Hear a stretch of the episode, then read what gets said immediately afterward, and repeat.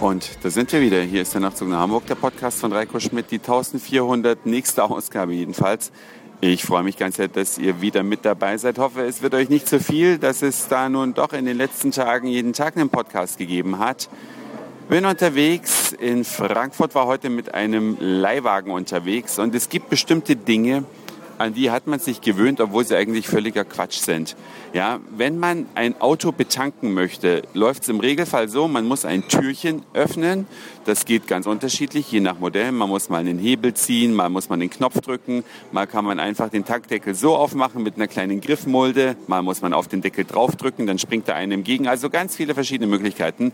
Und darunter befindet sich im Regelfall dann ein weiterer Verschluss, nämlich ein Schraubverschluss, der eigentliche Tankverschluss. Und den muss man dann noch öffnen, dann kann man den irgendwo hinlegen. Bei manchen Autos hängt er dann auch an so einem Bändchen dran, bei manchen gibt es auch eine kleine Vorrichtung. Aber jeder hat sich daran gewöhnt, dass Tanken so funktioniert. Bis die findigen Franzosen sich etwas ausgedacht haben. Und das ist mir heute begegnet in Form eines Renault Laguna in der Coupé-Version. Da wollte ich dann natürlich auch tanken. Das muss man auch, bevor man einen Leihwagen zurückgibt, sonst wird eine teure Servicegebühr fällig. Und als ich da den Tankverschluss öffnete, öffnete sich der daran befestigte Tankdeckel automatisch mit.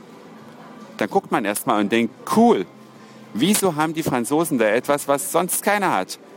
Warum, seit über 100 Jahren gibt es Autos, ist das so kompliziert gelöst und wieso gibt es dann doch eine neue Möglichkeit? Oder gibt es noch andere Autos, jenseits von Renault, ihr fahrt ja als Nachtzug nach Hamburg-Hörer bestimmt die unterschiedlichsten Wagen. Hat auch jemand von euch so einen Tankverschluss, wo man nur die Tür öffnet und dann hängt dann drin der Tankstutzen an sich auch gleich mit dran? Das würde mich mal interessieren, welche Autohersteller noch so findig waren. Könnt ihr mir gerne schreiben an nachtzug.email.de. Ja, jedenfalls bin ich dann nach der Abgabe des Autos im Flughafen gelandet und ich wollte eigentlich heute noch ein bisschen draußen sitzen. Ich habe noch zwei Stunden bis zum Abflug.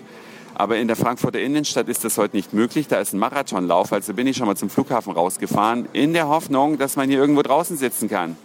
Aber ich kann euch sagen, dieser simple Wunsch ist nicht möglich.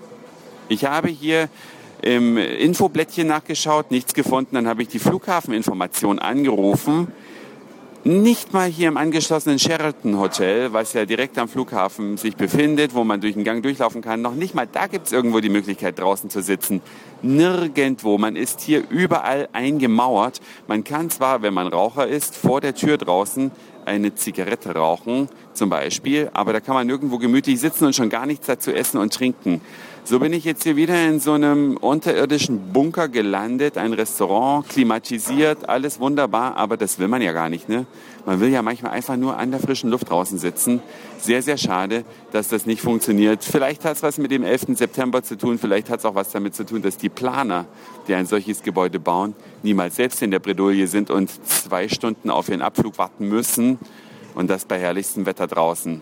Oder was ist eure Meinung? Das war's für heute. Dankeschön fürs Zuhören, für den Speicherplatz auf euren Geräten.